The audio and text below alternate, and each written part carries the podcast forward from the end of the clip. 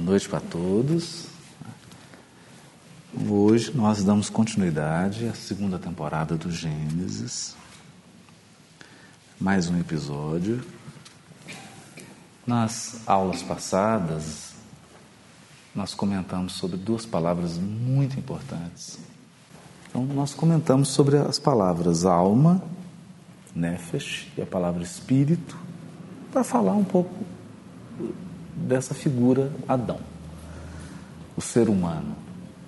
Mas hoje nós vamos voltar um pouco ao sexto dia, que é o dia que nós estamos comentando nele. Nós adiantamos para ter uma, uma visão panorâmica e agora a gente regressa para fazer o passo a passo.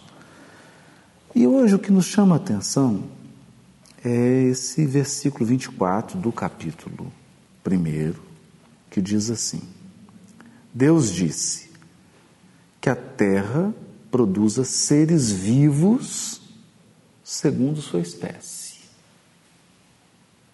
Animais domésticos, répteis e feras segundo sua espécie. E assim se fez. Deus fez as feras segundo sua espécie, os animais domésticos segundo sua espécie e todos os répteis do solo segundo sua espécie. E Deus viu que isso era bom. Então, o primeiro detalhe aqui do, do, do versículo que a gente precisa ficar atento é que sempre há uma palavra de Deus, disse Deus, que haja isso, que a terra produza.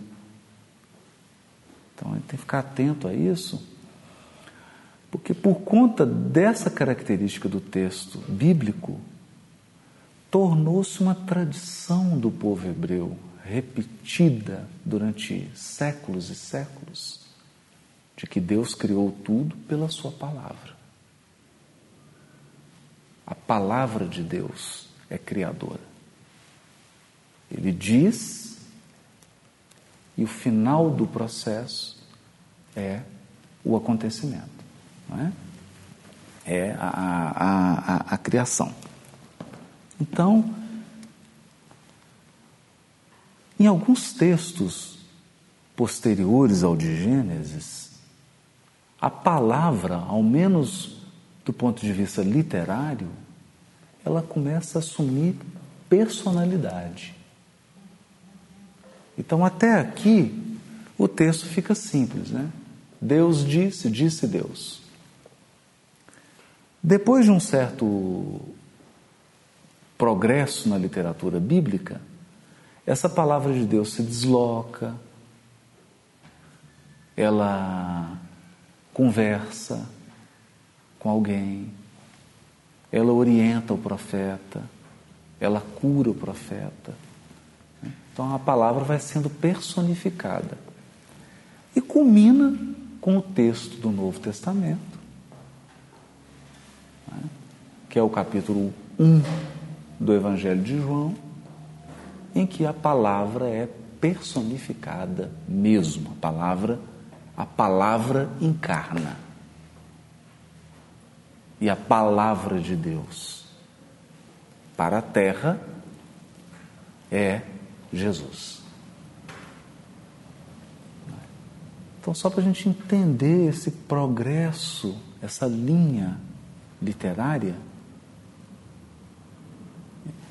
porque algo que parecia inocente, repetitivo, que o texto diz assim: Disse Deus que a terra produza seres vivos segundo a sua espécie, animais domésticos, répteis e feras segundo a sua espécie. E assim se fez. Deus fez as feras. Então, primeiro ele diz, depois ele faz. Vai ficar sempre essa dicotomia todos os dias da criação. Ele diz, aí faz, e aí tem o controle de qualidade. E viu Deus que era bom. Porque entre projetar e acontecer, aquilo que está no plano do pensamento divino e aquilo que se concretiza ao processo do aperfeiçoamento. O processo da evolução. Então o Criador planifica algo que é perfeito e se faz algo que é perfectível,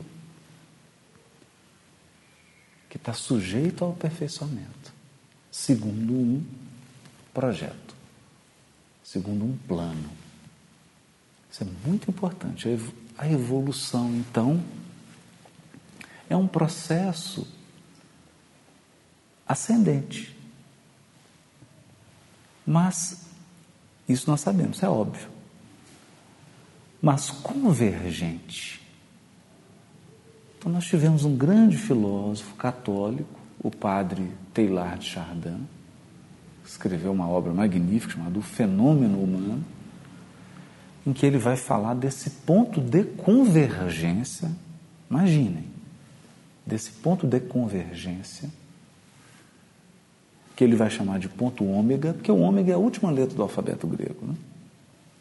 é um ponto final de convergência, e ele vai estabelecer que esse ponto máximo de convergência, o ponto é o ômega, é o Cristo.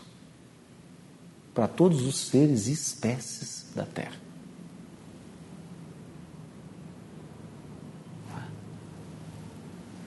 Nós temos um modelo. Daí, daí a palavra da questão 625 do Livro dos Espíritos, quando, quando Kardec percebe e assim indaga, e os espíritos não fazem nenhuma retificação na pergunta dele, colocando Cristo como um modelo. Ele é um padrão realmente de convergência. Você sai de infinitos pontos, mas caminha para a unidade. Não é uma unidade simples, é uma unidade tão complexa, tão complexa, que ela absorve a infinita diversidade. Ela contém a infinita diversidade. Não sei se está ficando muito filosófico, muito difícil. Esse é o ponto de convergência. Deus disse. Isso é importante a gente ir captando, porque a própria hermenêutica hebraica percebeu essa dicotomia. Deus diz e depois faz. Então, a palavra dele cria, a palavra dele é criadora. Essa palavra vai se tornando personificada, e no Novo Testamento, João dá. Já estava quase, né? Estava quase dando passo. João dá só um empurrãozinho, o, o João Evangelista, e diz: Olha, o Verbo de Deus, a palavra de Deus, é Jesus e ele encarnou. Quer dizer, aquela palavra lá da origem né, podia ser diferente. Né? Porque nós não podemos imaginar o Criador, na sua grandeza, usando fonemas humanos.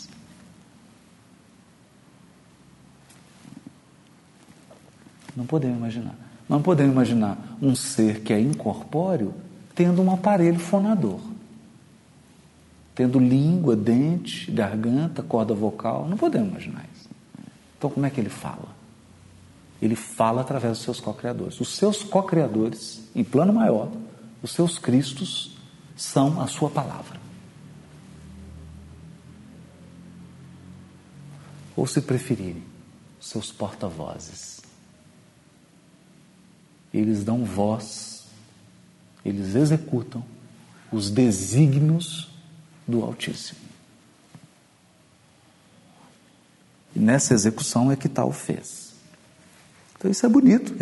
Deus criou lá das espécies todas, então estou falando de espécies. Vamos acompanhar isso aqui, é importante. Deus viu que era bom. Depois disse Deus, então vai dizer de novo. Vai dizer de novo: façamos o homem a nossa imagem, conforme nossa semelhança façamos. Com quem que Deus está conversando?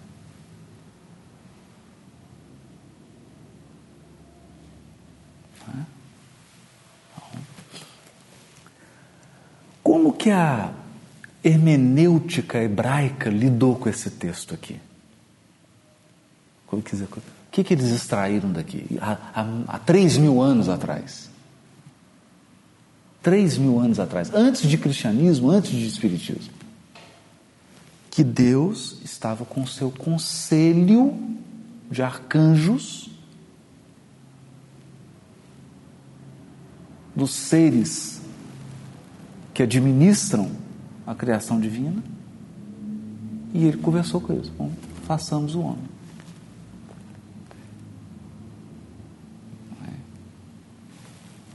Então aqui está evidente que está havendo uma interação entre o Criador e seus co-criadores, em plano maior.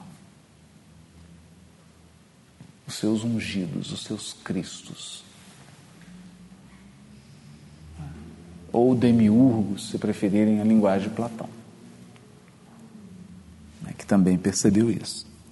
Façamos homens a nossa imagem como nossa semelhança e que eles, os humanos, dominem sobre os peixes do mar, as aves do céu, os animais domésticos, todas as feras e todos os répteis que rastejam sobre a terra, ou seja, sobre todas as espécies.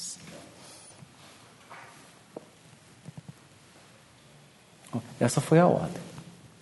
Deus criou o homem à sua imagem, a imagem de Deus ele o criou, macho e fêmea os criou. É? Então, vou parar por aqui, porque nós precisamos fazer agora uma reflexão, ajudados por Kardec. Né? Quem quiser falar alguma coisinha, fazer alguma pergunta, fica à vontade. É? Olha o que Kardec vai dizer na introdução do Livro dos Espíritos no item 6.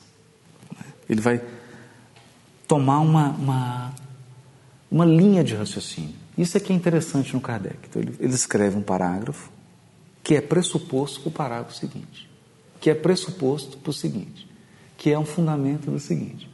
Então ele vai caminhando passo a passo. Então, o primeiro ele diz assim: Deus é eterno.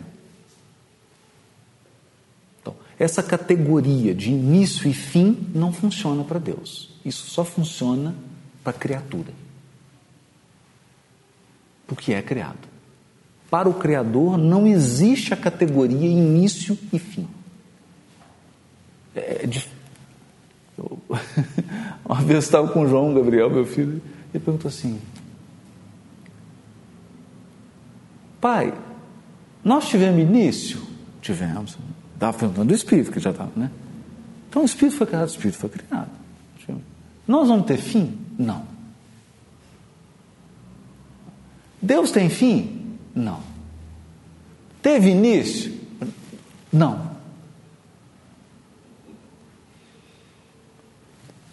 Como é que Deus não teve início? É? Aí sua cabeça começa a sair fumaça. E qual é a resposta? Ter início é coisa de criatura. Isso não está no estatuto da divindade.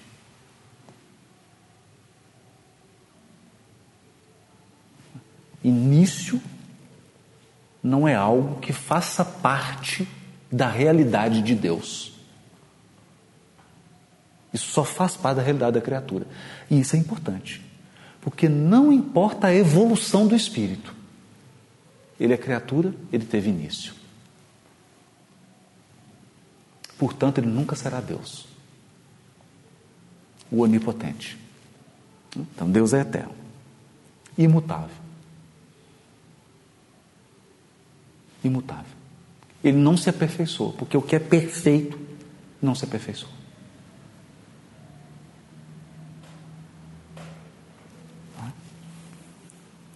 Não sei.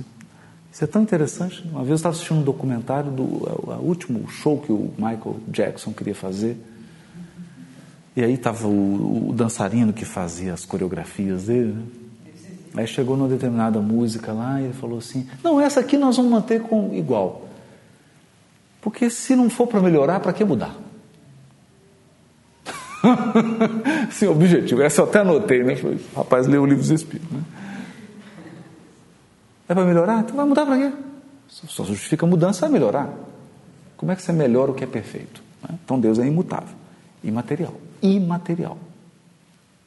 Deus não é fluido cósmico. Deus não é matéria.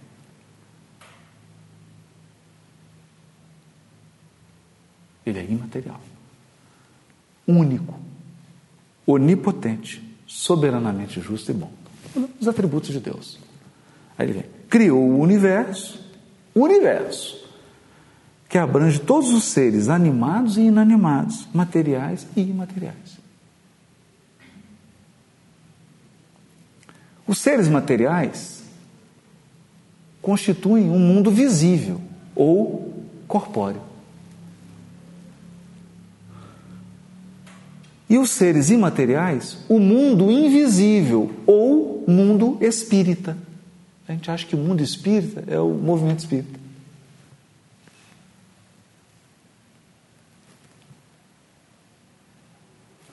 Então, mundo espírita é um mundo imaterial. É um mundo dos espíritos, dos seres incorpóreos. Daí, Espiritismo, que é o estudo do mundo espírita.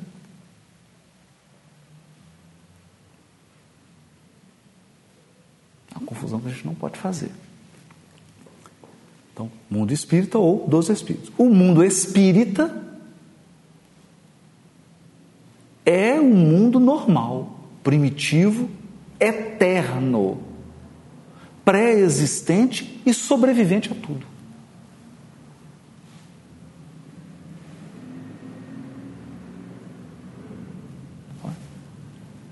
Olha isso aqui, gente. O mundo espiritual é eterno. O que cria, o que se forma, se principia e se acaba é o mundo material. É? O mundo corporal é secundário. Secundário poderia deixar de existir ou não ter jamais existido, sem que, por isso, se alterasse a essência do mundo espírita. Interessante, né? Os espíritos revestem temporariamente um invólucro material perecível, cuja destruição pela morte lhes restitui a liberdade. E aqui, ponto que é o comentário de Gênesis.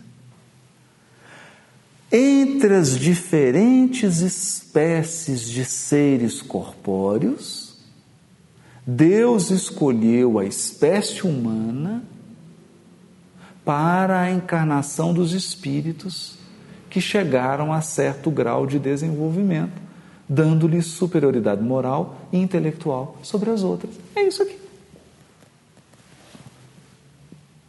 É a ordem que Deus está dando para Adão. Domine sobre as aves do céu, sobre os. A espécie humana foi a escolhida, que poderia ser os crocodilos. Nós seríamos todos crocodilos. Poderia ser a ave. A ave poderia ser a espécie, um tipo de ave que Deus escolheu para a encarnação dos espíritos. E nós seríamos Pato Donald. A gente não pensa nisso, né? Não, mas a espécie humana. Não, é disso que o texto está falando. A formação do Adão está falando isso. Que há uma, dentre as. São milhões de espécies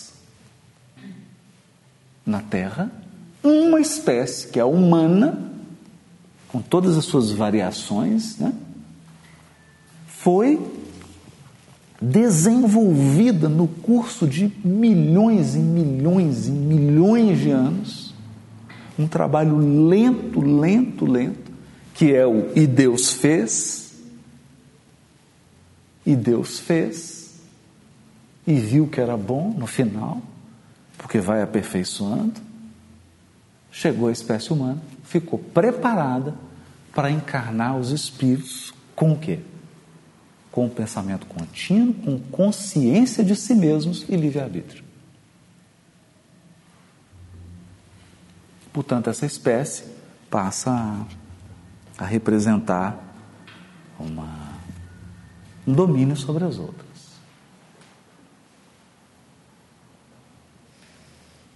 É. E, então, do que, que o Kardec está dizendo aqui? Evidentemente que ele está olhando para o aspecto corporal. Entende? Porque ele começa assim: dentre as espécies corpóreas, ele está dizendo do ponto de vista corporal. Abstração feita do espírito ou do princípio inteligente. Então, do ponto de vista corporal, da forma física, da espécie biológica, a humana foi a escolhida, a projetada, idealizada e construída pelos técnicos da evolução, preparando para a encarnação dos espíritos. Então, quando eu tive no Museu de História Natural, em Nova York, né, encontrei essa obra magnífica da doutora Alice Roberts. E ela é um catálogo, né? Essa obra aqui.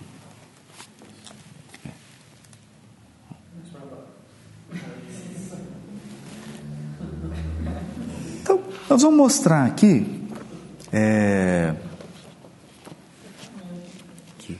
as espécies, as espécies, elas funcionam. A, a gente é, é, mais interessante pensar nas espécies biológicas, é, todas elas, como fazendo parte de uma grande árvore. Então, você tem um tronco lá no início, né? Seres. Aí tem um nosso médico aqui, para ajudar a gente, né? Os seres lá unicelulares, né? dos vírus, antes um pouco, né?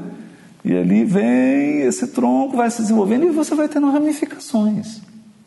Né? Então, de pequenos galhozinhos, você tem outras ramificações e aquilo vai se ramificando. Então, não é exato, não, quer dizer, não é cientificamente exato você dizer que a espécie humana descendeu dos macacos. Não, não, isso não, é, não tem precisão nessa fala. Nós podemos dizer que a espécie dos, dos macacos, dos, elas têm um tronco comum, né? A espécie humana tem um tronco comum com essa espécie, tem um galho comum com essa espécie. Isso é mais preciso dizer. Mas é, é inacreditável. Né? Vou mostrar uma imagem aqui de um símio japonês. Ele não está comendo sushi. Lá daquelas regiões lá, né? China, Sibéria, aquelas regiões, Japão, né? Olhem essa cena. Estão namorando. É uma coisa assim impressionante, né? A expressão. Né? A expressão dele, tá, né? Tá tirando Agora olha isso aqui, gente.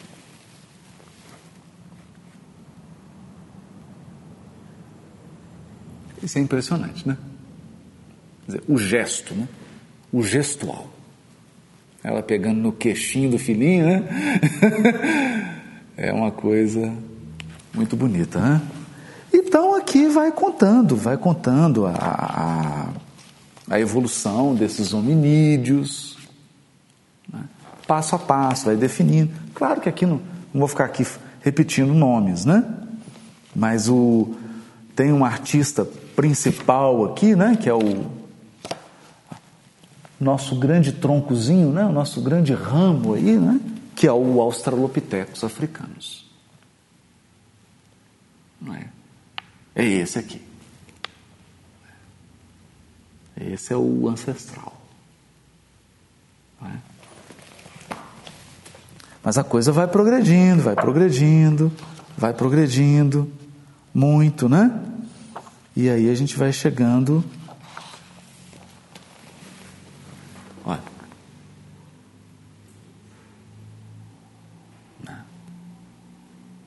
está bem parecidinho. Né? Se cortar o cabelo, colocar um terno, faz até concurso público, né? Já tá, já tá. É. Vamos seguindo. Seguindo. Essa figura importantíssima que agora que é o homem de Neandertal.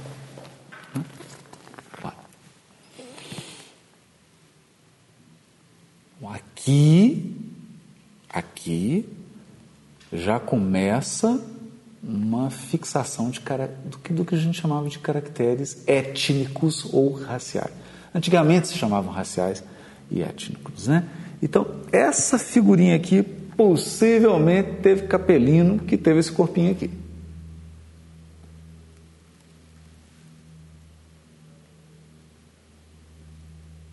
Possivelmente. Porque aqui já começam a fixar caracteres, né? 300 mil anos atrás. Pode ser.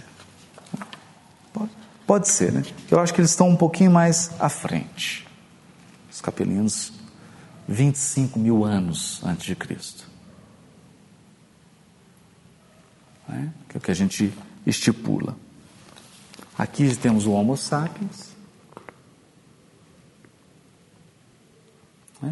Porque ali o Australopithecus ele está mais clarinho por causa da, do clima, né? Da região onde ele está, né? A gente vai ver aqui um pouquinho mais para frente. Vou chegar um pouquinho mais adiante aqui. A figura que nos interessa mais. Eu acho que não vai ter.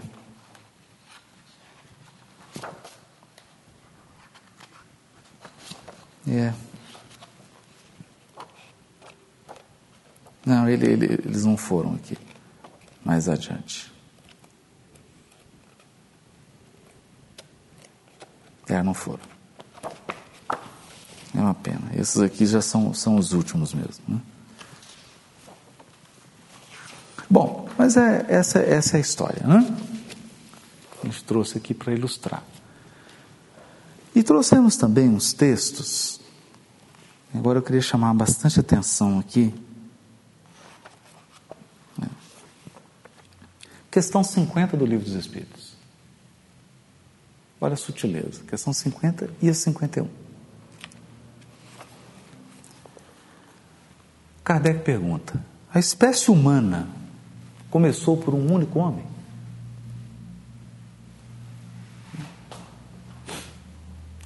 Claro que. Isso em 1857 que ele perguntou isso, porque hoje não, não faz sentido essa pergunta, né?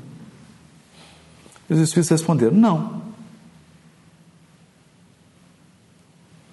Aquele a quem chamais Adão não foi o primeiro, nem o único a povoar a terra.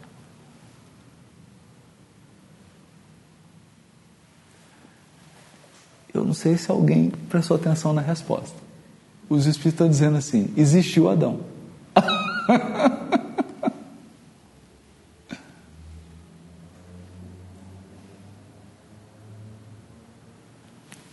Aí, Kardec não, não dorme no ponto.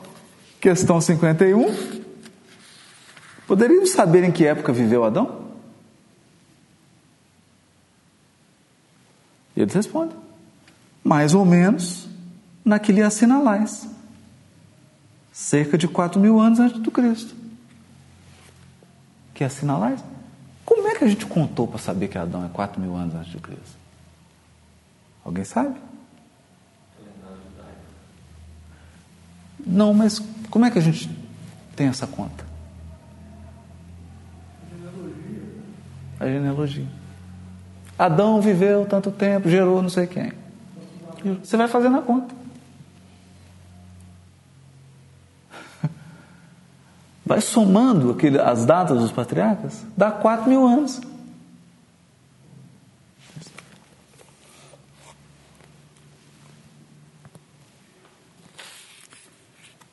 Agora vem um comentário de Kardec.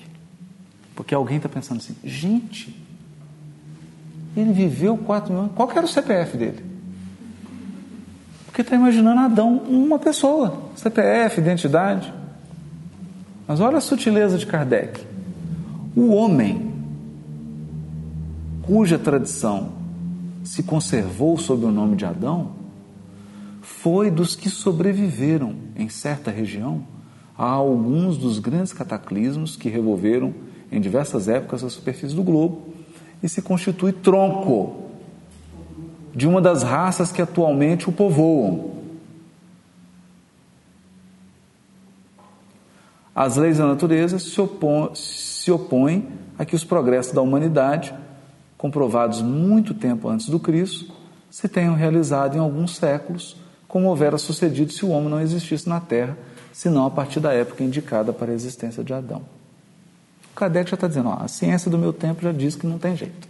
Você postular isso. Muitos, com mais razão, consideram Adão um mito ou uma alegoria que personifica as primeiras idades do mundo. Bom, e aqui tem uma, aqui ficou interessante, né? porque Adão, então, o Adão é um ciclo étnico espiritual. Aí ele gerou um outro. Aquela genealogia na verdade, é uma divisão da evolução espiritual na Terra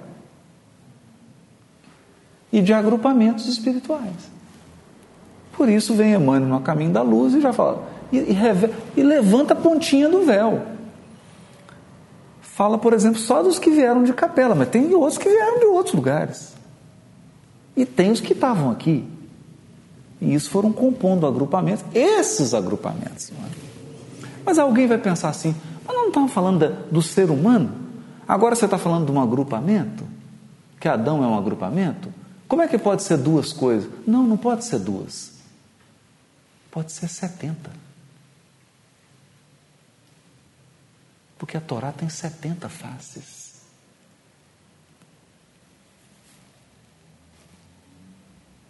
É a regra da interpretação bíblica judaica.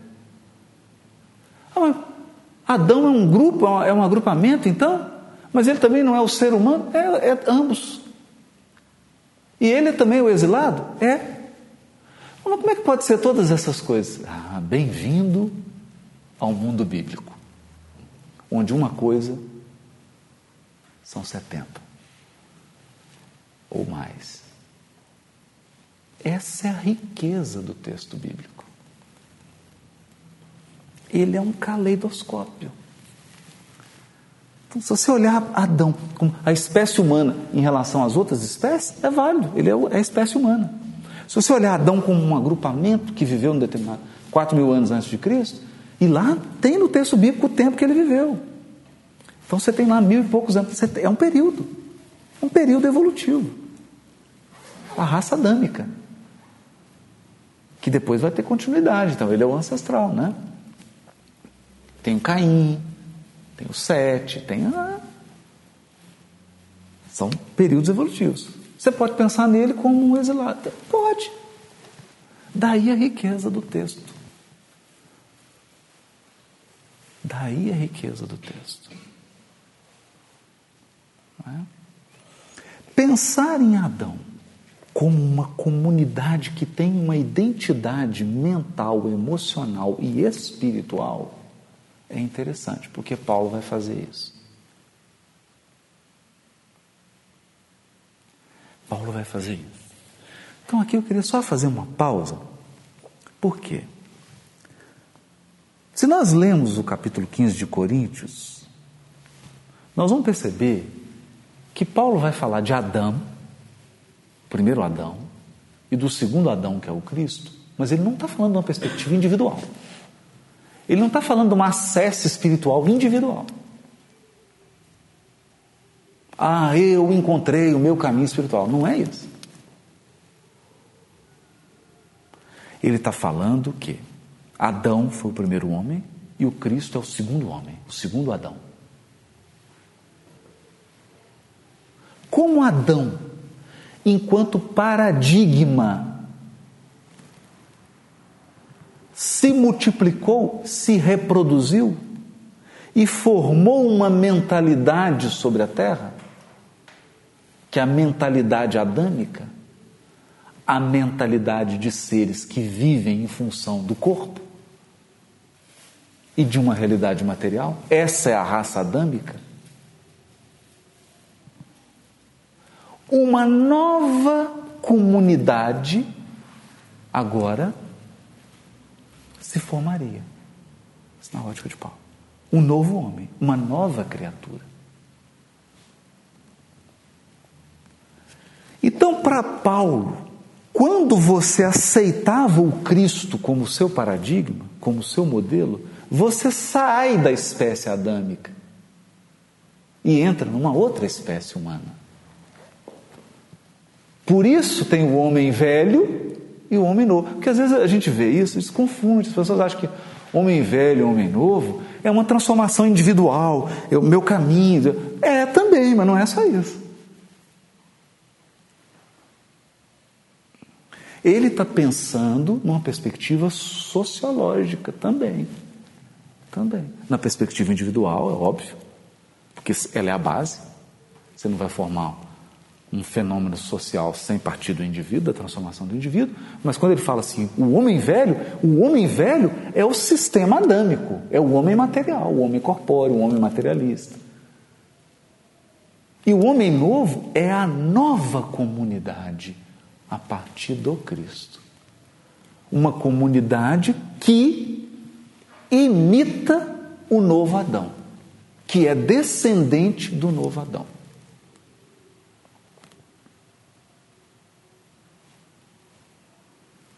Então era uma nova criatura, uma nova comunidade. Por isso eles tinham todo um ritual quando a pessoa aceitava o Cristo. Porque não era simples, não era eu mudei de religião. Não é só isso. Como é hoje. Infelizmente, as igrejas cristãs banalizaram esse fenômeno e transformaram num fenômeno teológico. Não é? Um fenômeno teológico. Não, ali era diferente. Ao aceitar o Cristo, você ingressava numa nova comunidade humana que se formou a partir do Cristo e que tem dois mil anos, que está povoando a terra, começando a povoar a terra. E será o que? A nova humanidade. A nova humanidade vai substituir a, humani a humanidade antiga. Quando eu falo humanidade, Adão em hebraico é humano. Então eu posso dizer, o segundo Adão vai substituir o primeiro Adão. Por isso que a gente vai lá em, no livro A Gênese de Kardec e vê o Kardec escrevendo sobre a nova geração. A nova geração. Como assim nova geração? Por que geração? Que nova geração? A nova, a nova geração do tronco Cristo.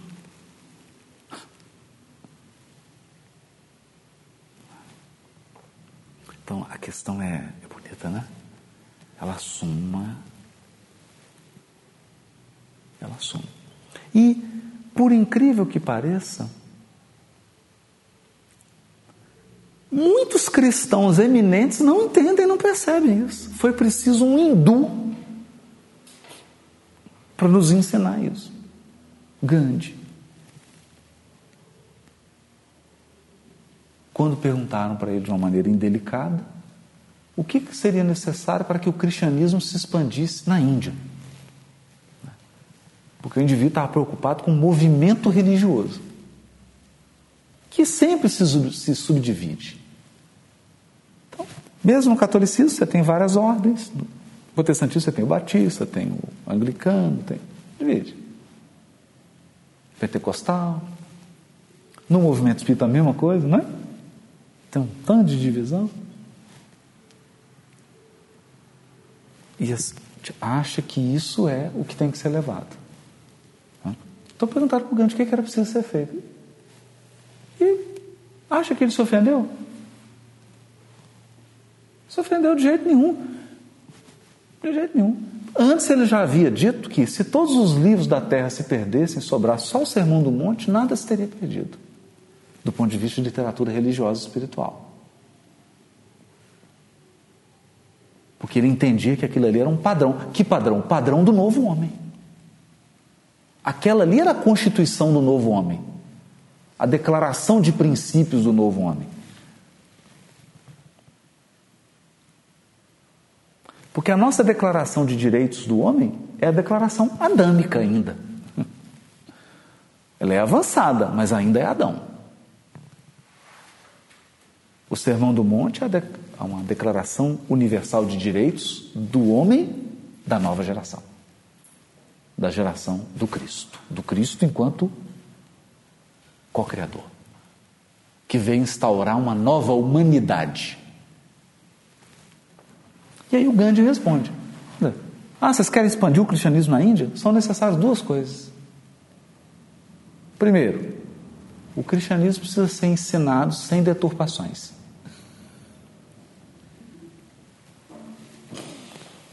Chute na canela esquerda. Segundo, os cristãos precisam aprender a viver como Cristo.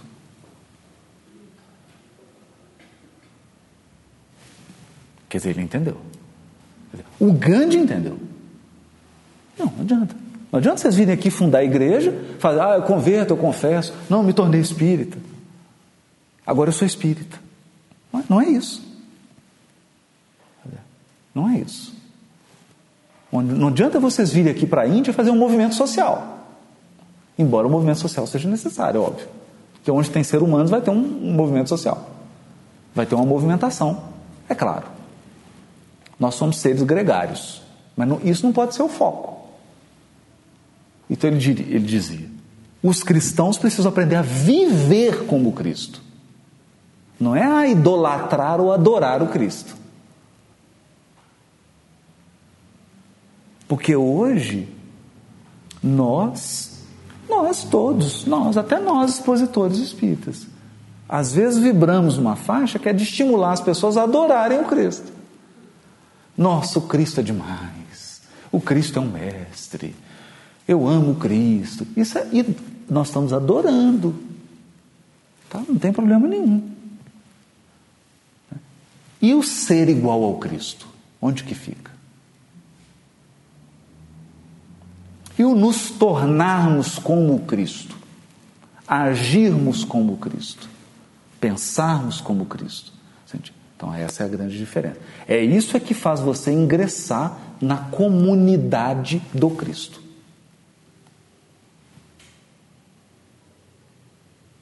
Ingressar verdadeiramente. Se tornar uma nova criatura. Sair da humanidade adâmica para entrar na humanidade do Cristo.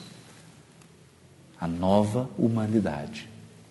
Então era sério, Paulo via essa passagem como algo profundo. Ele chegava a dizer numa nova criação. Haveria uma nova criação. Nós sabemos, é a nova geração. né? Tem mudanças até genéticas. Tem. Porque o, o corpo físico é um reflexo da mente que o maneja. Se você muda a mentalidade, muda as circunstâncias, mudam o invólucro corpóreo. Isso é importante de ser dito. Né? Vamos avançar um pouquinho, que eu acho isso aqui muito interessante para a gente entender o texto de Gênesis.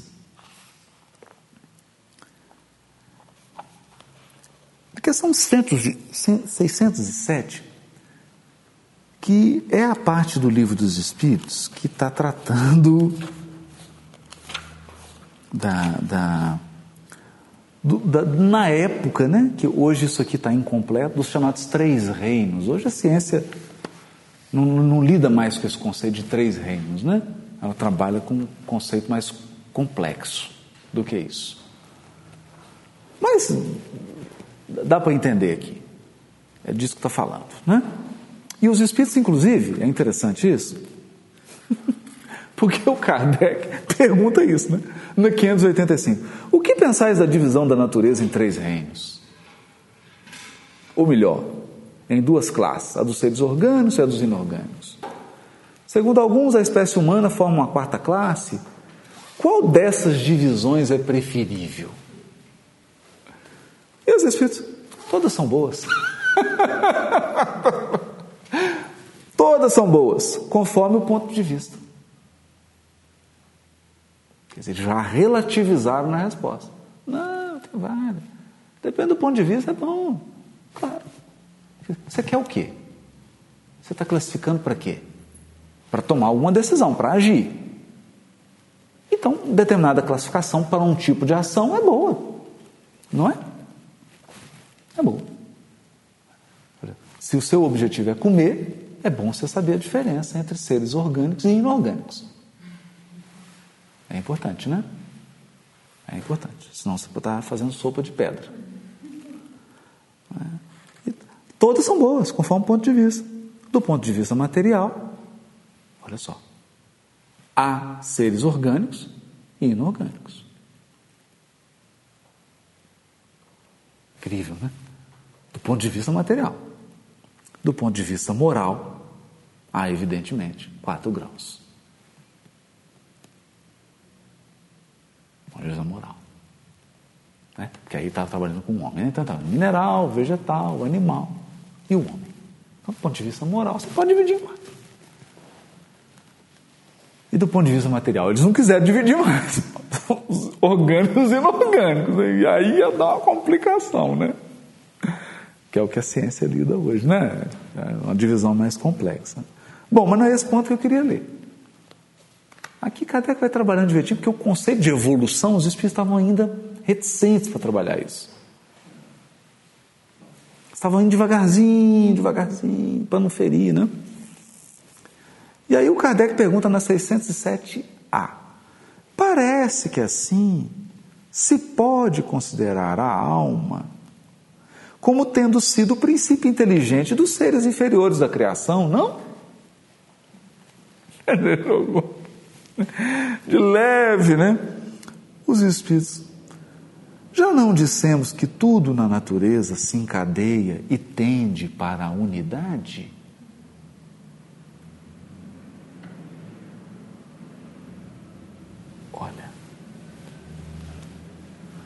Aqui a gente vê a diferença de espírito superior para espírito medíocre. Quando eu digo medíocre, não é uma, uma ofensa, não. Medíocre é porque o medíocre é o melhor dos piores e o pior dos melhores. É o medíocre. Aqui nós estamos lidando com o espírito superior. Porque eles não se limitam. Oi, você quer falar? É, porque parece que há no espíritos, é, espíritos de várias categorias. Sim, sim, já faz a escala. É. Não, mas aqui ele estava. Não, mas aqui na pergunta anterior, ele estava trabalhando assim a 607. Disseste que o estado da alma do homem, na sua origem, corresponde ao estado da infância na vida corpórea, que sua inteligência apenas desabrocha e se ensaia para a vida. Onde passa o espírito essa primeira fase do seu desenvolvimento? Numa série de existências que precedem o período a que chamais humanidade. Aí ele, opa. Aí ele ficou. E aí ele faz essa pergunta: ah, Parece que assim se pode considerar a alma como tendo sido o princípio inteligente dos seres inferiores, porque ele já havia perguntado se os animais. Ele falou: não, tem princípio inteligente. Então, olha como é que ele conecta. Mas aí os espíritos dão uma resposta que vai além da pergunta. Vai além. Já não dissemos que tudo em a natureza se encadeia? Ou seja, está tudo ligado numa teia a teia da vida.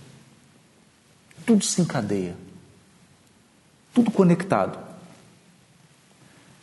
Mas é uma conexão dinâmica, porque tudo tende para a unidade. Aí nós vamos chegar lá no Teilhard Chardin. Teilhard Chardin tem até uma frase interessante: tudo que sobe converge. É incrível isso. Tudo que sobe converge. Nesses seres cuja totalidade estás longe de conhecer? Olha, é que o princípio inteligente se elabora, se individualiza pouco a pouco e se ensaia para a vida, conforme acabamos de dizer.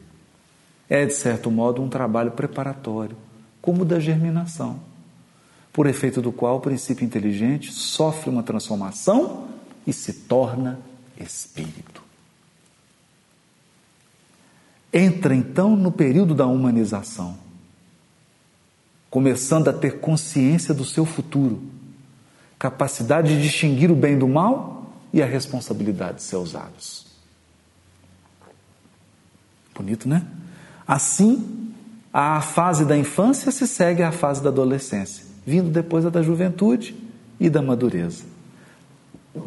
Nessa origem, coisa alguma há de humilhante para o homem. Sentir-se-ão humilhados os grandes gênios por terem sido fetos informes nas entranhas que os geraram? Inteligente a colocação, né? Porque você olha o, o desenvolvimento fetal e vê que ele reproduz a escala evolutiva. Né? Interessante. Se alguma coisa haja que lhe seja humilhante, é a sua inferioridade perante Deus e sua impotência para lhe sondar as profundezas dos desígnios e para apreciar a sabedoria das leis que regem a harmonia do universo. Reconhecer a grandeza de Deus nessa admirável harmonia mediante a qual tudo é solidário na natureza. Tudo é solidário. Acreditar que Deus haja feito, seja o que for, sem um fim, e criado seres inteligentes sem futuro, fora blasfemada a sua bondade, que se estende por sobre todas as suas criaturas. Olha que bonito. É... E aí,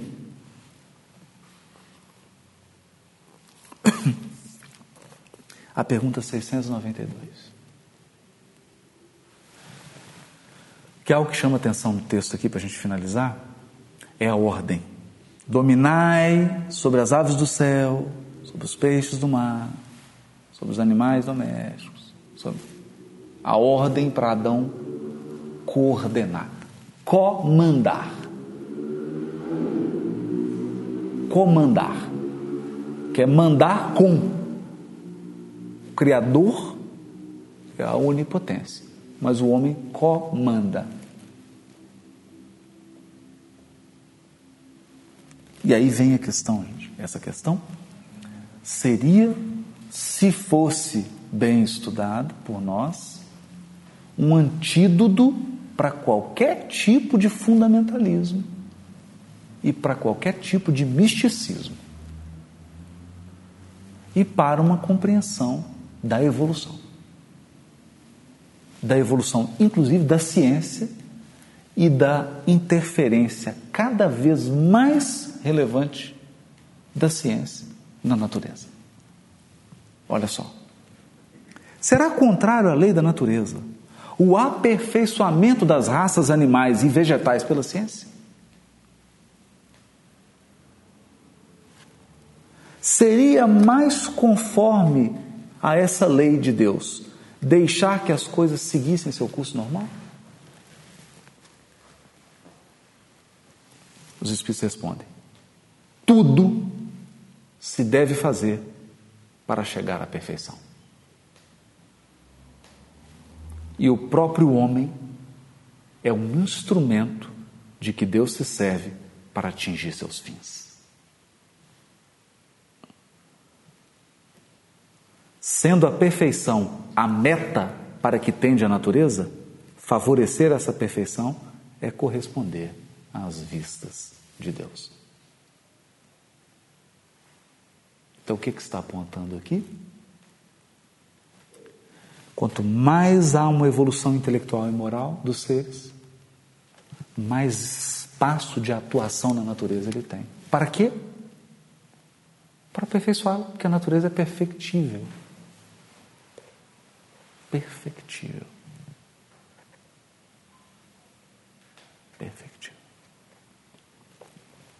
É.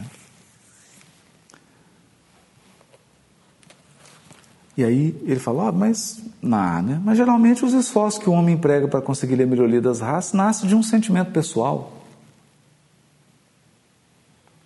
e não objetivo senão o acréscimo de seus gozos, isso não lhe diminui o mérito?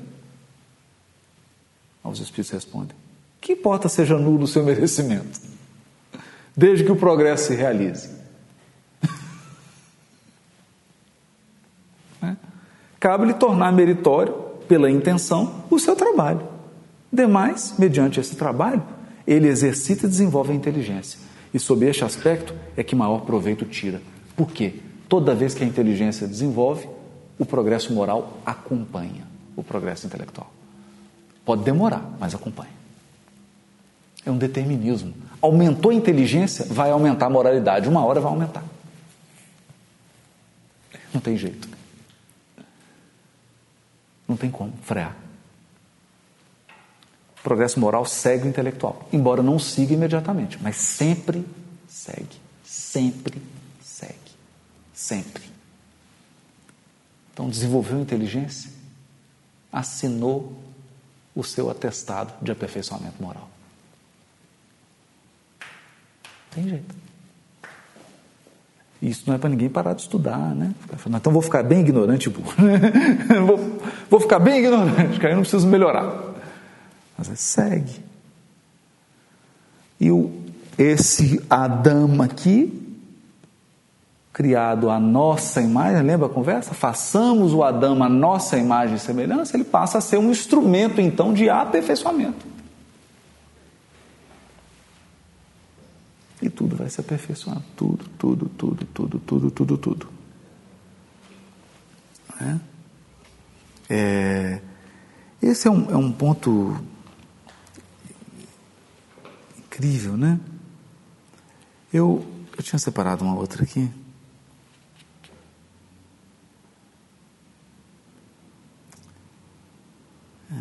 Essa aqui, ó. Que, onde ele fala dos instintos, né? Mas aí, agora eu perdi aqui. Que é através do, do instinto de destruição, que serve ao instinto de conservação, há um, aí eles vão falar de controle populacional. Quer dizer, as espécies se alimentam de uns às outras e controlam a proliferação que seria desequilibrada. É? Então a gente vê, já em 1857, o, os espíritos estavam trabalhando com conceitos que não estavam no horizonte da ciência atual, daquela época, né? Que é o horizonte da teia ecológica, dos ecossistemas, onde você tem um ponto de equilíbrio. Então, mesmo no fato de um animal se alimentar de outro, que pode parecer algo repugnante, né? há, na verdade, do ponto de vista da vida material, um ecossistema que garante um equilíbrio. Quer dizer, não há lixo, né? Só o homem que produz lixo. Só o homem. Porque tudo mais está no equilíbrio no ecossistema. Se a gente aprendesse isso, não, causaríamos o impacto que nós causamos à natureza. Porque nós ingressaríamos nesse equilíbrio. Né? No complemento. Então, e aí sobre isso é o tema do dominai do dominar. E nós vamos caminhando, caminhando para um aperfeiçoamento. Por quê? À medida que a evolução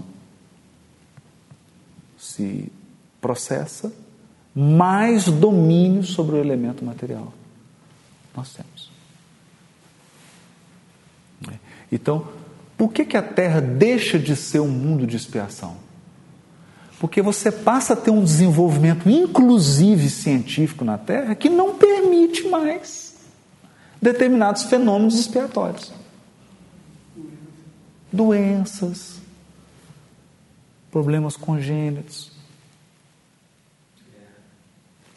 Então, aqui não, não comporta mais, porque já se tornou um mundo em que não, não, ah, isso não comporta mais. Então, você precisa ir para um outro em que aquilo ainda é possível. Né? Então, a gente encerra citando Michio Kaku, que é um físico de Nova York, um dos criadores da teoria das cordas, que é uma teoria promissora na física quântica.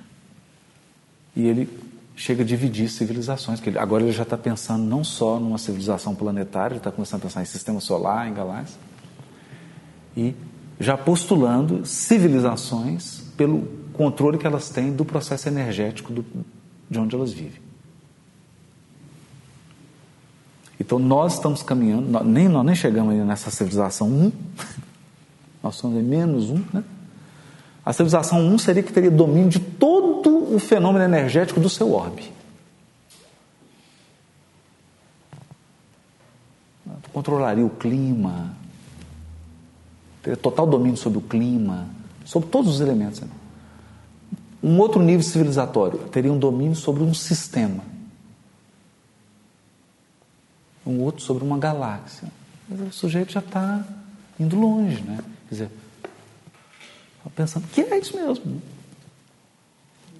É isso mesmo. É isso mesmo. Está lá no Obreiros da Vida Eterna, quando André Luiz faz a pergunta sobre o Asclepios, e aí o, o, o benfeitor começa a explicar para ele sobre esses níveis, e que o Asclepios aspirava a fazer parte de uma comunidade de Júpiter, quem está lá aspira a fazer parte de uma comunidade do Sol, quem está no Sol aspira a fazer parte de uma comunidade. São processos civilizatórios cada vez mais avançados.